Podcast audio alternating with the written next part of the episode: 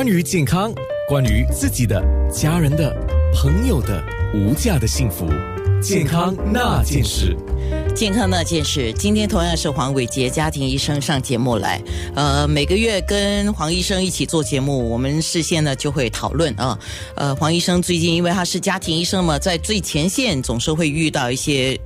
比较多发生的一些病例跟状况，那我们就这些事情来做一个提醒，因为就是我们的日常生活嘛。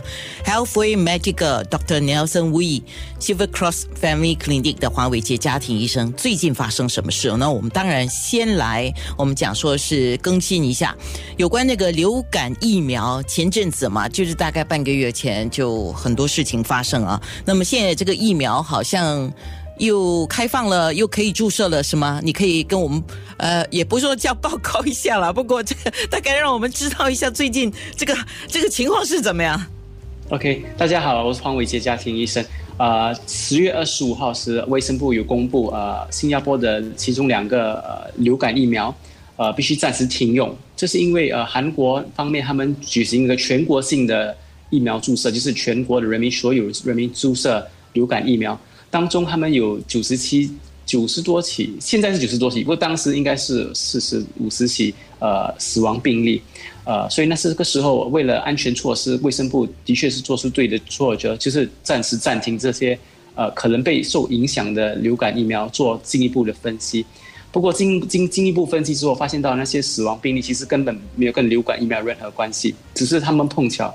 呃，在注射疫苗之后发生了别的事情，然后死亡，所以在在呃评估了这些疫苗之后，也我们也确认了新加坡的流感疫苗和韩国的流感疫苗是不同生产地，所以是完全不一样。虽然是品牌是一样，不过。生产地还有成分是不一样，所以呃，经过安全的考量之后，呃，在十月三十一号，我们已经恢复呃这两款的流感疫苗，因为他们是安全的哈。新加坡我们呃注射流感疫苗的呃历史也有二十多年，而且有从来没有发生过死亡病例，也非常安全。所以流感疫苗一大半大多数来讲，新加坡的流感疫苗都是非常安全。所以我是呼吁大家，那些需要流感疫苗的病人应该去注射呃流感疫苗，特别是现在是如果你是新加坡公民。你如果去注射的，去那些 Charles 呃的诊所注射是有津贴的。是，也就是说，现在我们又回到了有四款疫苗可以注射，对吗？对。好，这四款疫苗的话，那当然有一些人可能还是觉得我不要那两种，我不要那两种。那你可以跟你的医生去讨论，看你要注射是哪一款疫苗，然后价钱多少，因为是不同价钱的，对吗？对，有价钱是有差别。然后你的，如果你是国民，你有 Charles 卡，你有建国一代卡，价钱。完都是都会是不一样的，好，所以你可以去查看。那是所有的这个诊所都有四款疫苗吗？还是不一定？不一定，一般的诊所只有一种疫苗，所以你可以先打下去问他们是拿着哪一种疫苗。不过呃，我要重复的就是，卫生部卫生部已经很确切说，所有的疫苗都是安全的，所以我觉得不需要太紧张或紧慌。是最近天气转换嘛啊，因为。我没想到礼拜六的时候，忽然间说哦，原来立冬了，难怪你看啊，下雨啊，然后天忽然间就会出大太阳，又下雨，然后整个温度会下降嘛。那最近天气的这样的一个转换呢，呃，我想请黄医生提一下，是不是 stomach flu 啊，肠胃感冒这个事情会多了，要注意什么呢？OK，我们的确是现在气候有一点呃开始转变了，忽然间很热，忽然间又狂风暴雨，很很很。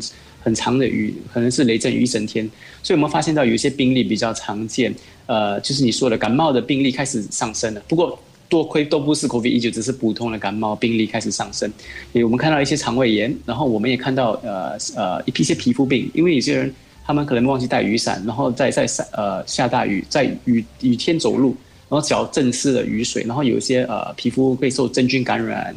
香港脚之类的皮肤问题，所以也也开始上升，所以这些这几个病例这一两周会比较多，会比平常多。好的，所以就是今天的节目呢，我们将会就这几个比较常见的或者多见的这个病例啊，可能平时也有，但是最近这段时间多了起来啊。像我们刚才特别提到了肠胃炎、真菌感染，还有就是痔疮的问题以及痛风的问题，都是今天的健康那件事我们要说的问题。健康那件事。